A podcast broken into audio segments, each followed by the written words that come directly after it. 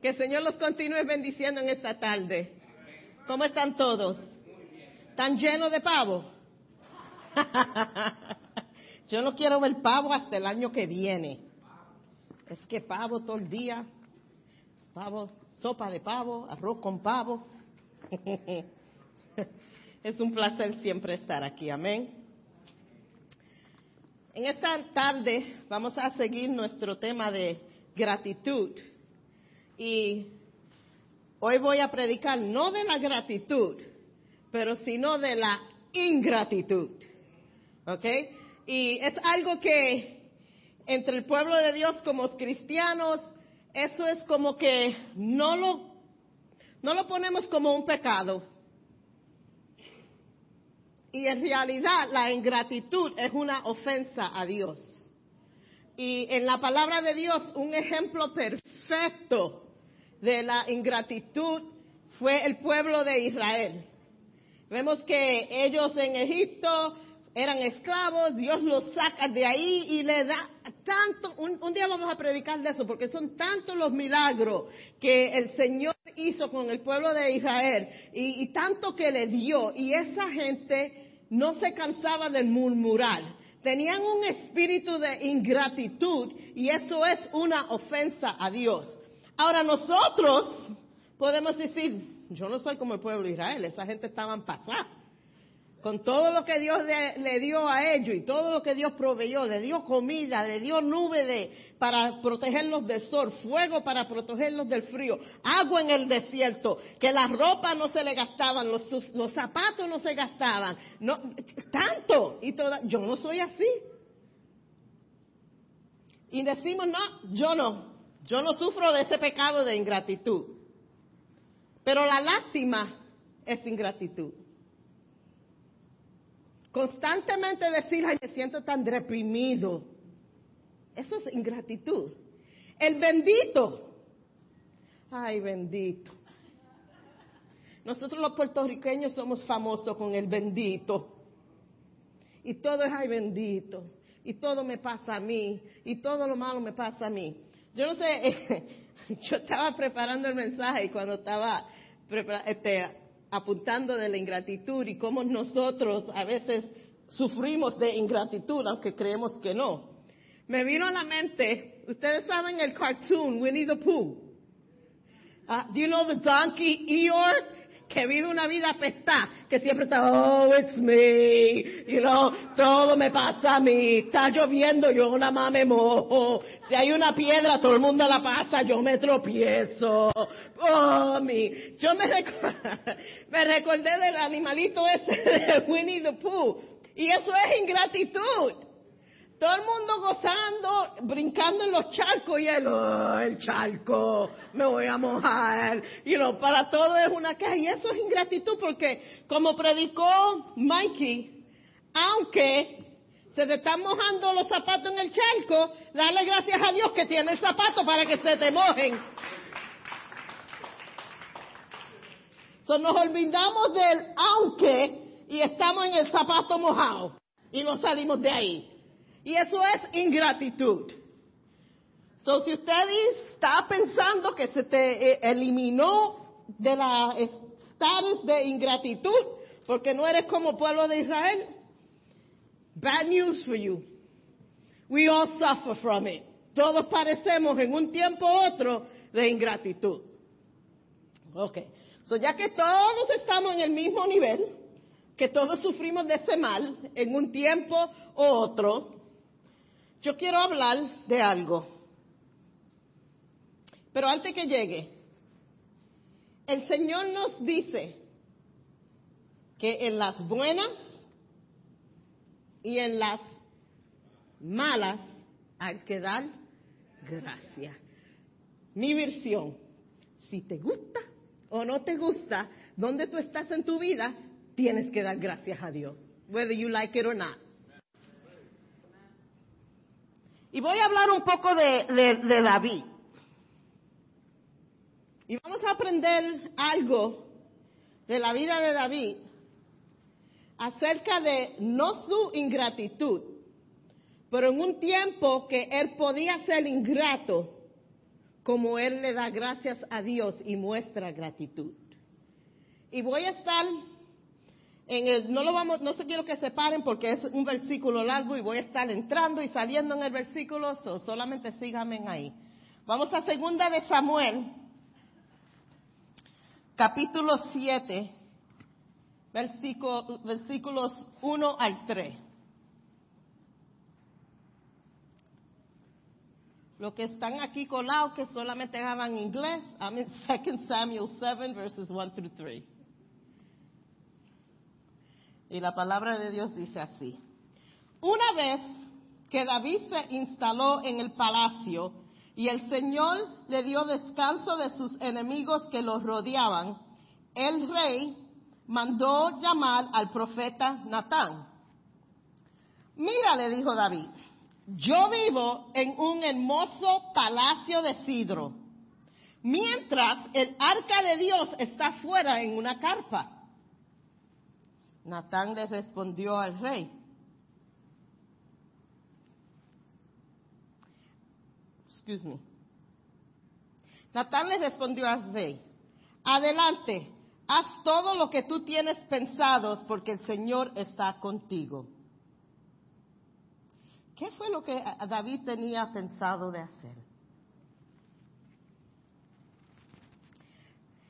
Vamos voy a dar un trasfondo para que podamos entender la mente de David en este punto en su vida. Ya él, en su reino, ya tenía unos par de años. Él había construido ya el palacio a su deseo.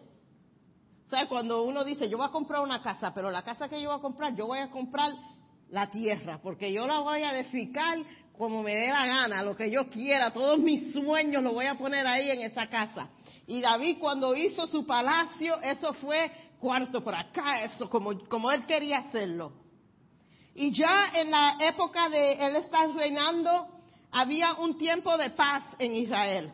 Ya no habían tantas guerras con sus enemigos, ya había un tiempo que había paz en el reino de, de David. Y durante ese tiempo, David, yo lo que me conocen sabe que yo, cuando yo leo la Biblia, como que I make it so vivid en mi mente. Yo me imagino él parado en el balcón, mirando a todo su reino, mirando a, lo que él había construido, mirando y pensando que ya había paz en Israel y podían descansar en esa paz gracias a Dios.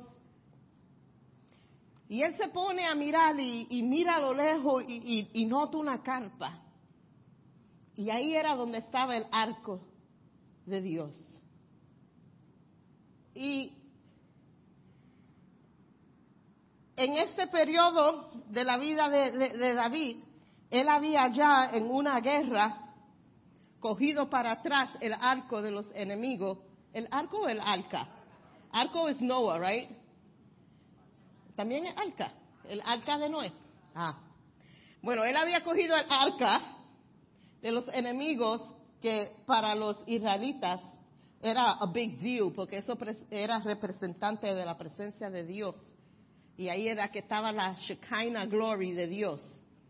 Y él lo había traído para atrás a Israel y le, lo habían puesto otra vez bajo una carpa en el tabernáculo. Y él, y él no vio eso digno. Eso como que le molestó a, David. Yo viviendo en riquezas, teniéndolo todo, teniendo una casa preciosa, un palacio precioso, y la presencia de mi Dios, la casa de mi Dios es una carpa. Eso no es digno. Él, es el que debe de tener lo mejor. Y David va al profeta Natán, que era su amigo, y le dice, mira, yo tengo, yo, yo estaba pensando, vamos a construirle una casa a Dios, porque no es digno que yo como hombre tenga tanto y Dios que es todo soberano, es grande es tan bueno, ha sido tan bueno con nosotros, nos dado tanto a nosotros, no es digno que tengamos el arca abajo de una carpa. Plan bello. No es un plan egoísta. No es un plan que David iba a sacar nada de ese plan. Que hasta el profeta le dice a David, oye, oye, eso está bueno. Ese plan está, bueno. Vete, empieza, empieza a planear.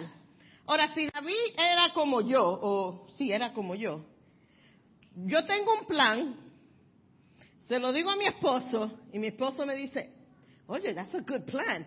Yo saco un libro y empiezo a escribir. Yo tengo, quiero esto, quiero esto, y yo sigo por ahí. Van a veces dos o tres noches que me ve, ¿qué tú haces? Escribiendo el plan. Y voy, y todos los detalles los empiezo a escribir y empiezo a hacer, yo quiero esto aquí, quiero esto acá, esto tiene que ser así. Y yo me imagino David, en, su, después que Natán le dio lo go ahead, empezar, espérate, ¿cómo vamos a hacer este tabernáculo? Porque esto tiene que ser algo grande, porque si mi palacio es así, esto tiene que ser mejor que mi palacio, porque va a ser casa de Dios. Eso tiene que ser mejor que mi palacio. Y yo me imagino David planeando y, cómo va a ser esto y lo otro. Pero vamos a leer lo que pasa. En el capítulo, en el verso 5 o 4. Pero esa misma noche el Señor le dice a Natán, ve y dile a mi siervo David, esto ha declarado el Señor. ¿Acaso eres tú el que me debe construir una casa en la que yo viva? Desde el día que saqué los israelitas de Egipto hasta hoy, nunca he vivido en una casa. Siempre fui de un lugar a otro con una carpa y un tabernáculo como mi morada. Sin embargo, donde quiera que fui con los israelitas, ni una sola vez me quejé ante de los jefes de la tribu de Israel, los pastores del pueblo de Israel. Nunca le pregunté, ¿por qué no me han construido una hermosa casa de sidro? Ahora, ve y dile a mi siervo David, esto declarado el Señor de los ejércitos celestiales.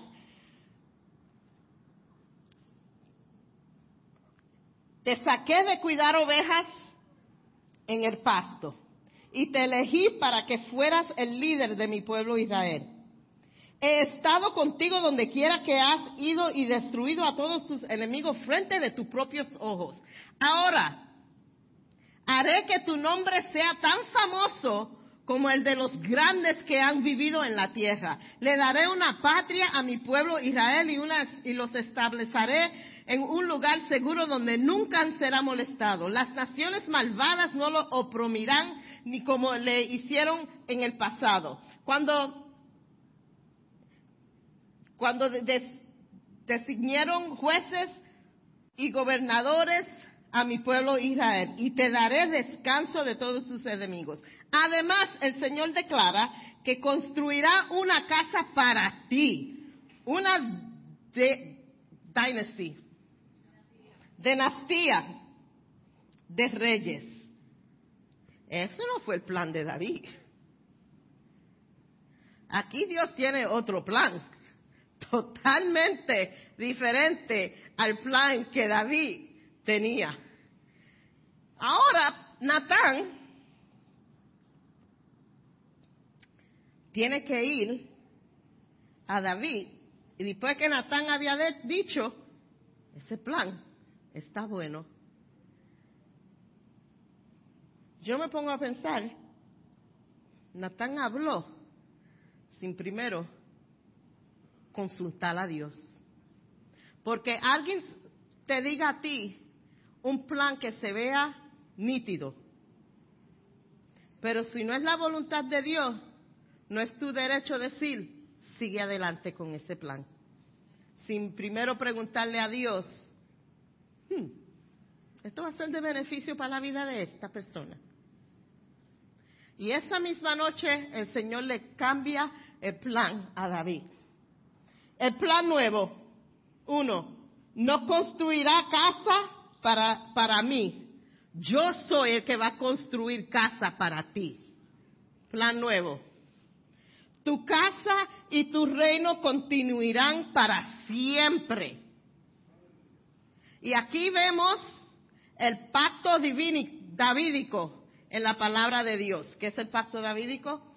Eso es la promesa que Dios le da ahí a David, que jamás y nunca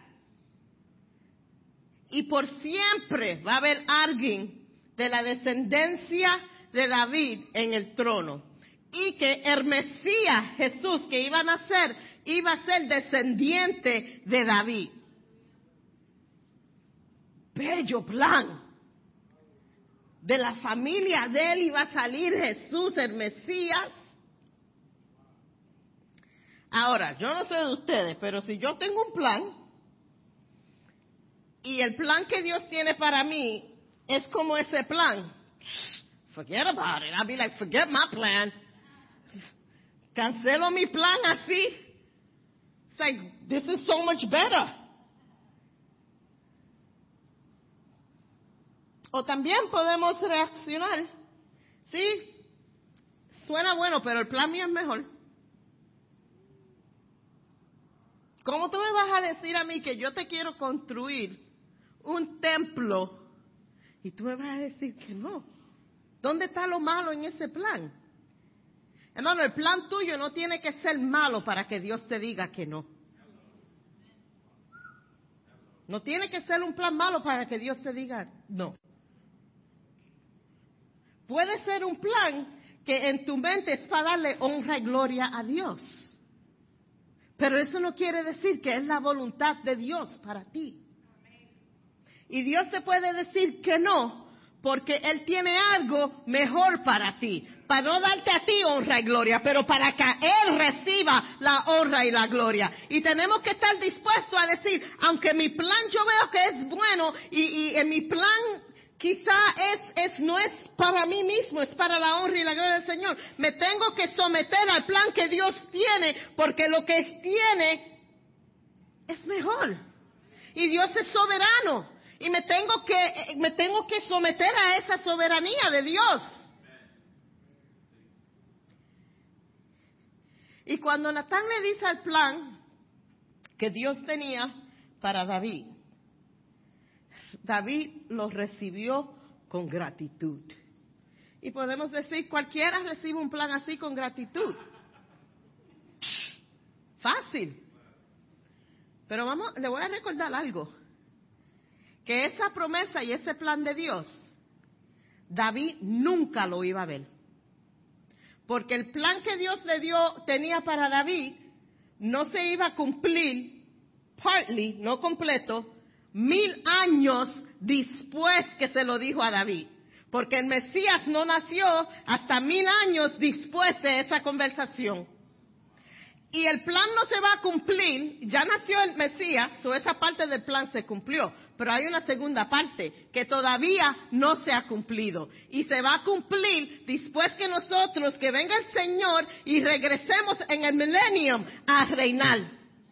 Porque el fin de ese plan es que por eternamente va a haber alguien que es Jesús, que va a reinar en el trono, que es descendiente de David.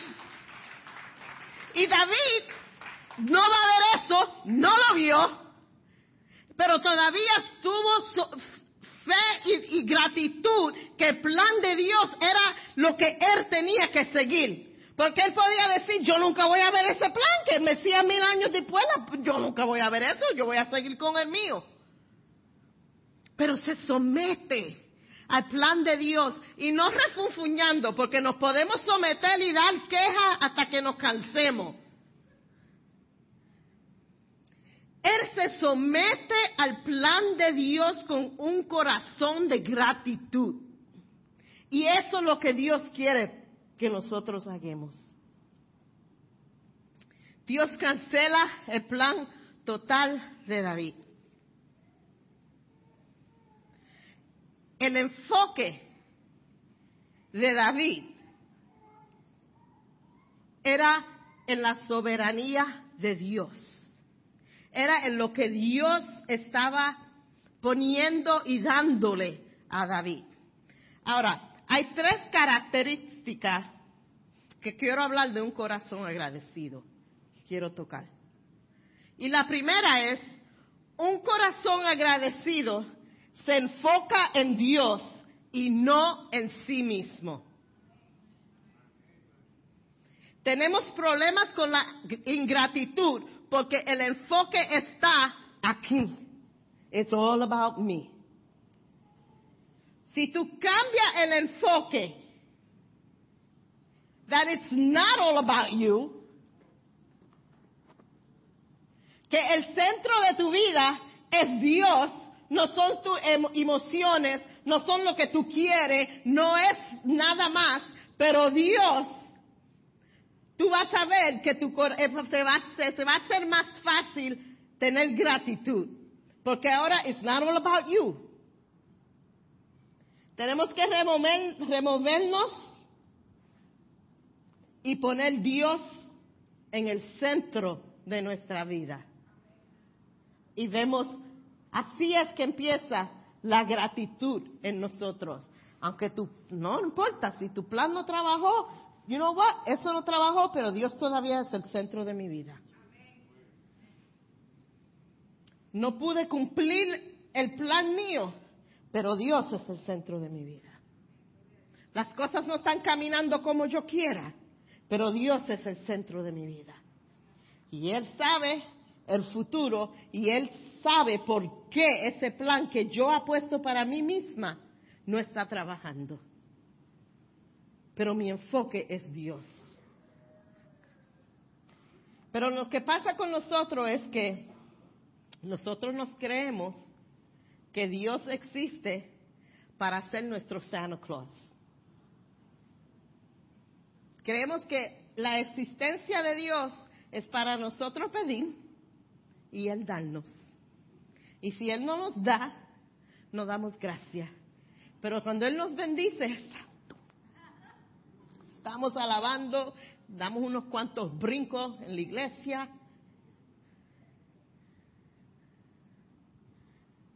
Eso no es lo que Dios está ahí para.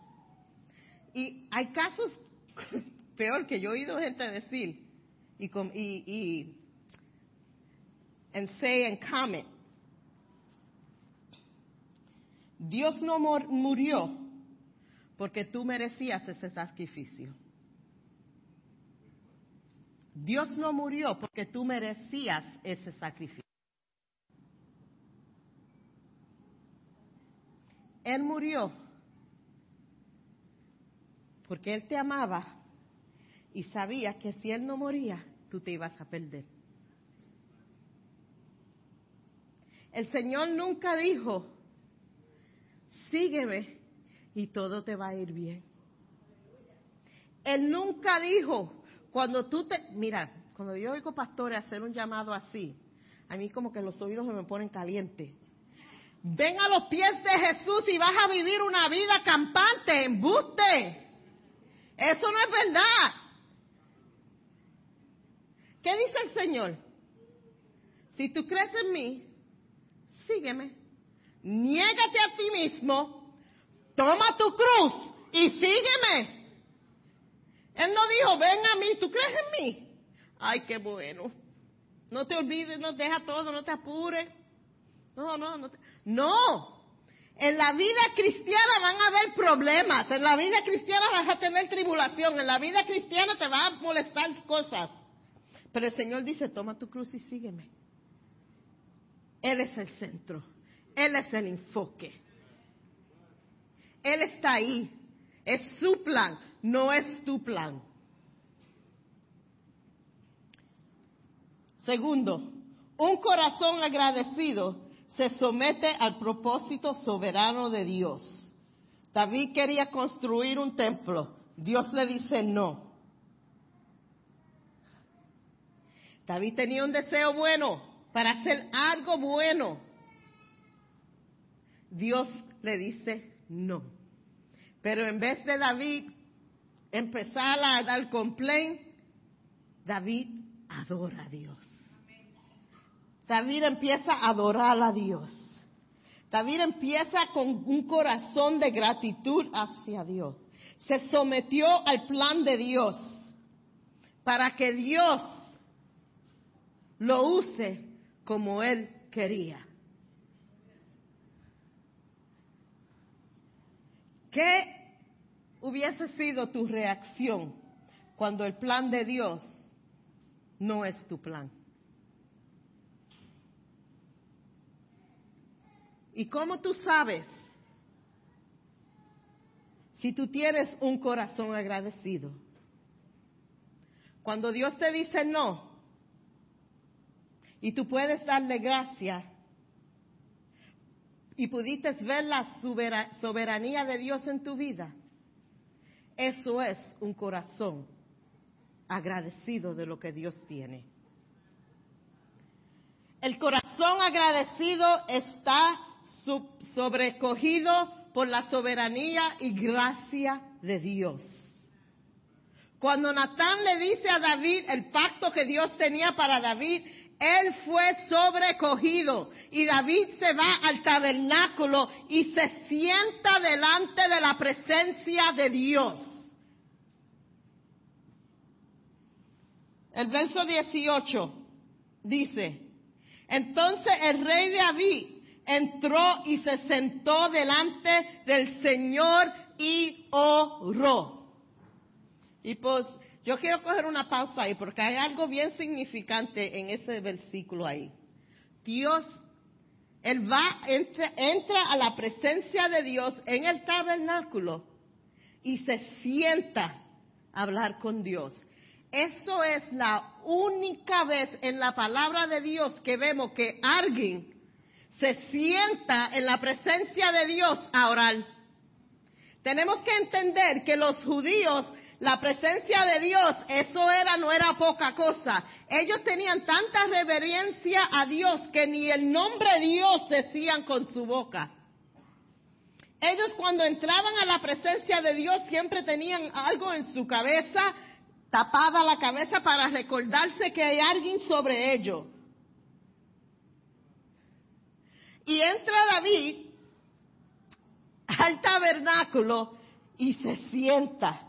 No desde, porque no tenía respeto a Dios, pero él estaba tan sobrecogido con la gracia que Dios había puesto en su vida. Él estaba tan sobrecogido con, la, con emoción que él no se sentía ni digno del plan que Dios tenía para él. Pero no es, no importa si tú no te sientes digno del plan que Dios tiene para ti, porque si Dios tiene el plan, tú eres digno.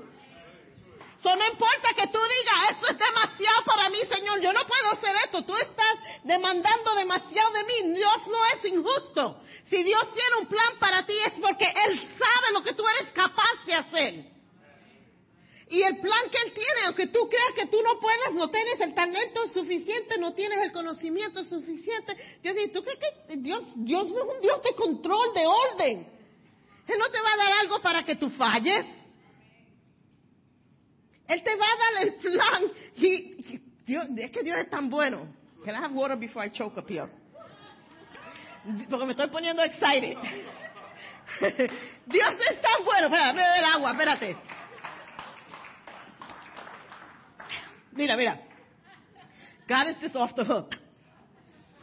Dios es tan bueno, ¿verdad? Que Él te da el plan.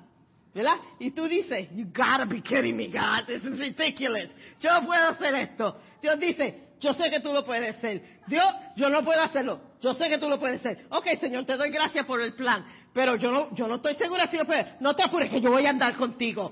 Ok, Señor, tú vas a andar conmigo, pero si me caigo, no te apures que yo te levanto y seguimos con el plan. Pero si no puedo, Señor, y la gente me critica, no te apures porque yo voy a estar contigo en el plan que yo tengo por ti. Y si fallo, Señor, y me caigo, no te apures que yo te levanto y seguimos en el plan que Dios tiene para mí.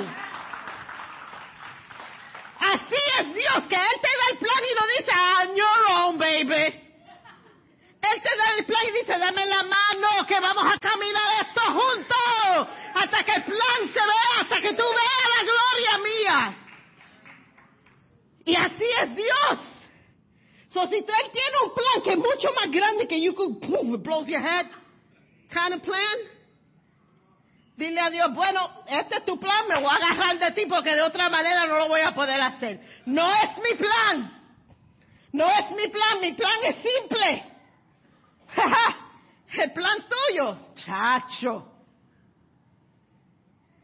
Y a David es, es el, como uff, con el que se sentó, my sound effects, right? Se sentó delante de Dios y hace una oración de tanta gratitud a Dios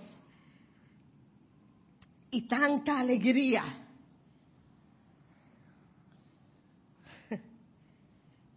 Le da gracias a Dios por todo. Voy a leer un poquito de, de, lo que dice. Y le dice a Dios, ¿quién soy yo? Señor, ¿quién soy yo? Esto es un rey. Un rey que había destruido enemigos, que construyó. ¿Quién soy yo? La magnitud de ese plan. ¿Quién soy yo, Dios? Oh soberano Señor. You're so awesome, God. ¿Quién soy yo? Pero tú eres soberano, Dios. El plan, tú eres soberano, Dios. He aquí es mi familia para que me, que, que me hayas traído hasta aquí. Y ahora, soberano Señor, sumado a todo lo, lo demás, hablas de dar a tu siervo una dinastía. Tratas a todos de esta manera, soberano Señor. ¿Qué más puedo decirte? Tú sabes cómo es realmente tu siervo, soberano Señor. Tú sabes mi falta, Señor. Tú sabes mi falta, Señor. Tú me conoces. Tú me conoces cuántas veces yo te he fallado. Tú me conoces que a veces digo cosas que no estoy supuesto a decir. Tú sabes que a veces voy a sitios que no debo ir. Tú sabes, Señor, que yo soy débil en algunas áreas de mi vida, Señor. Pero en ningún punto, dice David, porque soy débil, Señor, yo no puedo hacer este plan. Pero si no, Él dice, tú eres soberano. Tú eres soberano, Señor. Tú eres el que me ha escogido para esto. Tú eres, Señor, el que va a hacer todo lo que yo no pueda hacer. Tú lo vas a hacer. ¿Cuántas veces yo le he dicho a Dios, you gotta be kidding me? Yo no puedo hacer eso. Yo, pastora. Tú sabes que yo tengo bad temper, right? Tú sabes, Señor, que yo soy bien blunt. Tú sabes, Señor, que yo digo las cosas como son. Tú sabes, Señor, que yo no tengo paciencia tampoco. Tú sabes, Señor, que mi español está un poco matado.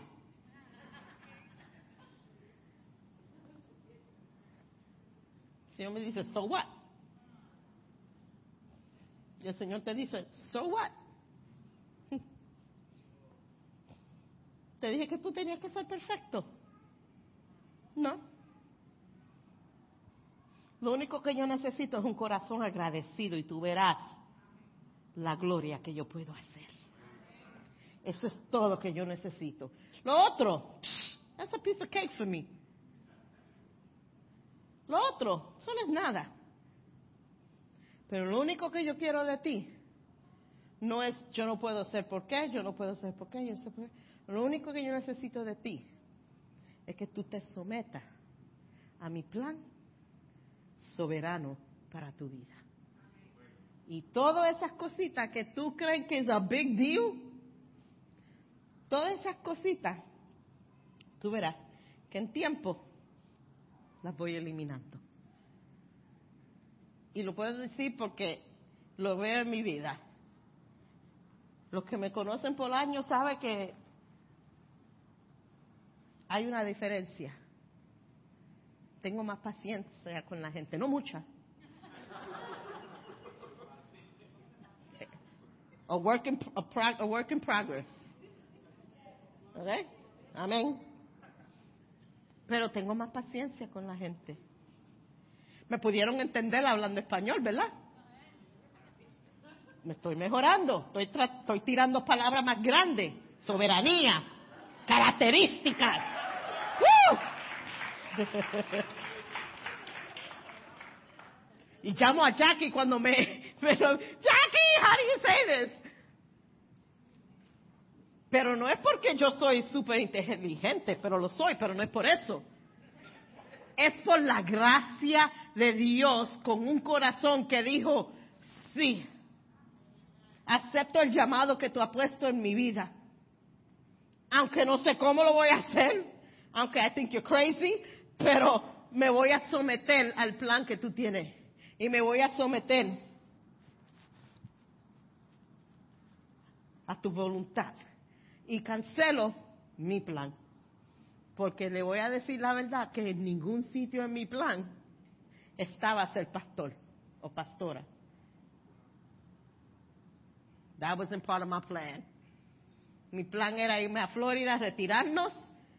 Berti- Ber- Bert, sorry babe, Bert había ya mandado su resume a Florida. Estábamos esperando que alguien pick up the resume. Estaba- ahí, hasta hablamos con Pastor George y le, decimos, mira, aquí no estamos por mucho tiempo. No estamos planeando irnos a Florida, comprar casa allá, live a life of, not luxury, but comfort. y después, unos cuantos meses después, with tissues en la mano, yo voy para ninguna Florida. Ese no es el plan que Dios tiene para mí. Dios quiere que yo sea pastora. Yo no sé por qué. Yo no quiero eso. Yo sé lo duro que es. Yo quiero irme para Florida.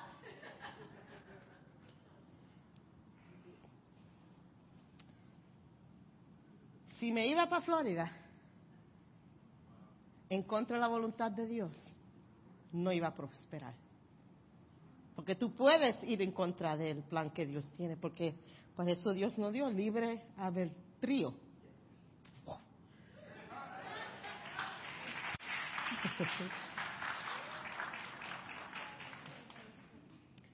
So él me dice, go ahead, tú te quieres ir, hija, vete, pero estás en desobediencia. Y cuando tú estás en desobediencia, no puedes prosperar porque la bendición de Dios se estanca. Y aceptamos lo que Dios tiene y lo que Dios va a hacer y lo que Dios hará. Pero hay que someterse al plan de Dios. Tenemos que estar andando en el plan de Dios con un corazón agradecido, no refunfuñando, porque no es decir, voy a seguir el plan de Dios que no me guste, pero no me costa otro remedio. Eso no es un corazón de gratitud. Y en esta tarde vamos a beber la Santa Cena. Y vamos a preparar nuestra mente, nuestro corazón para recibir la Santa Cena en esta tarde.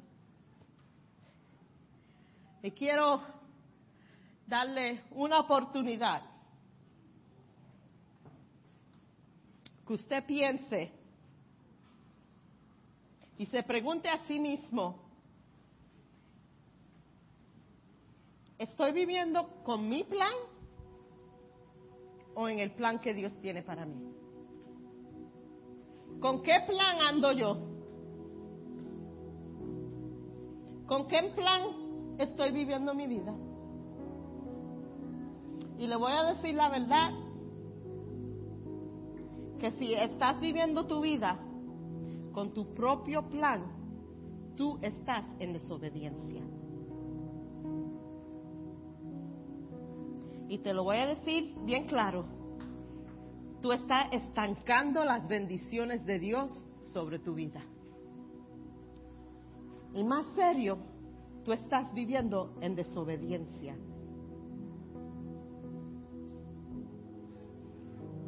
Y en esta noche, tarde, quiero dar una oportunidad a ustedes que examinen su vida Otra cosa, no es seguir el plan de Dios solamente una parte, es someterse al plan entero de Dios. Y si en esta tarde tú necesitas oración porque sabes que estás viviendo en desobediencia a lo que Dios quiere que tú hagas, estás viviendo en desobediencia y estás limitando la mano de Dios en tu vida. Y en esta tarde, si necesito oración, quiero que pasen adelante. Please don't let the children walk through the front.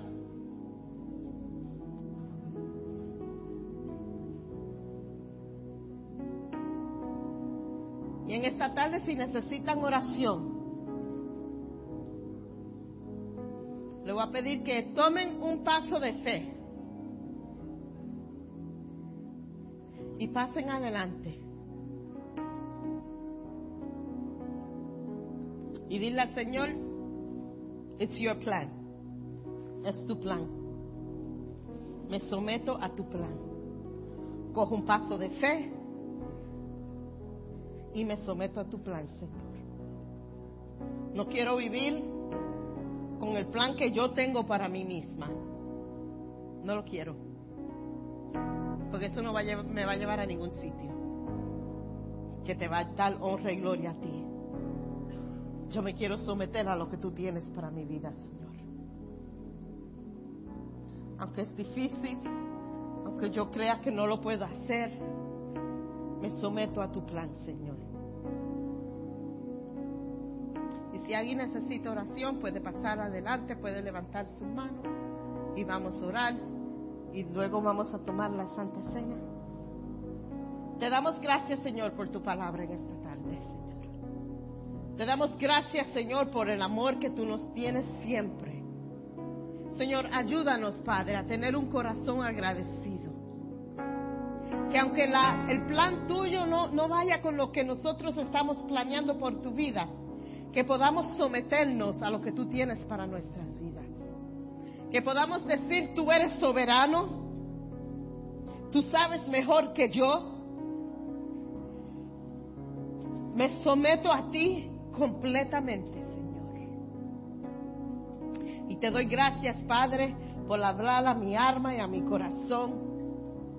Te doy gracias, Señor, por revelarme las verdades que están en tu palabra.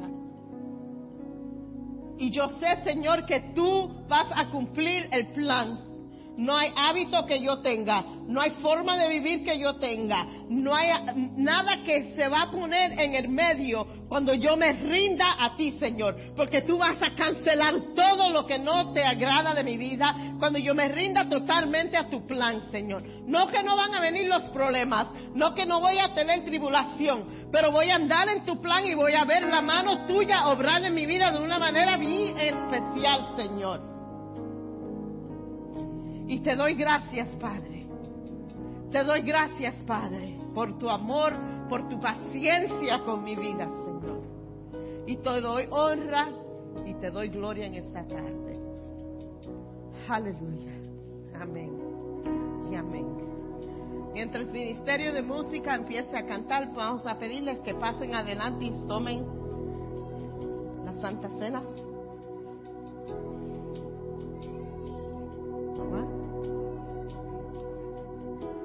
Vamos a tomar todos juntos o tómela y, eh, y todos pueden tomar la Santa Cena.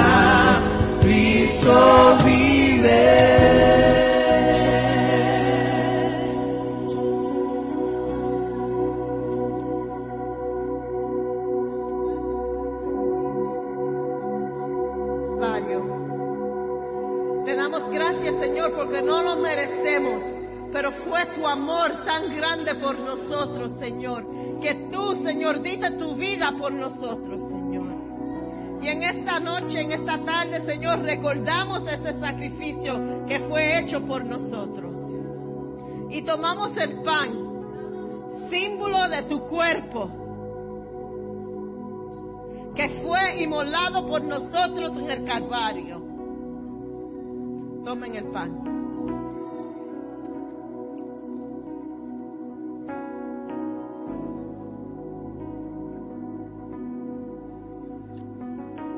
Gracias.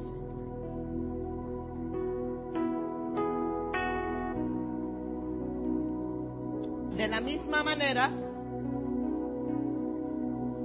tomamos el vino símbolo de tu sangre, derramada por nuestros pecados. Sangre que nos da poder, sangre que nos da fuerza, sangre que nos redimió del pecado, sangre que cuando le clamamos a esa sangre recibimos sanidad, recibimos perdón. Y te damos gracias, Señor. Tomen el vino. Gracias, Señor. Te damos gracias, Señor. Aleluya. Te damos gracias, Señor, por tu prese- presencia en este lugar hoy. Te damos gracias, Señor, por tu palabra. Te damos gracias por tu sacrificio. Te damos gracias por estar con nosotros, Señor. Y te pedimos, Señor, que estés con nosotros, Señor, en esta semana. Que nos recordemos de a quién le servimos. Que seamos una luz en la oscuridad. Que caminemos en el plan que tú tienes para nosotros, Señor. Y te damos gracias, Padre, por estar con nosotros en este día. Y nos despedimos, Señor, no de tu presencia, pero sí de este sitio, Señor. Ansioso para venir otra vez a estar junto con nuestros hermanos el miércoles. Y te pedimos todo esto en tu nombre. Amén y amén. No se olvide que tenemos snacks al lado aquí. Amén. Hallelujah.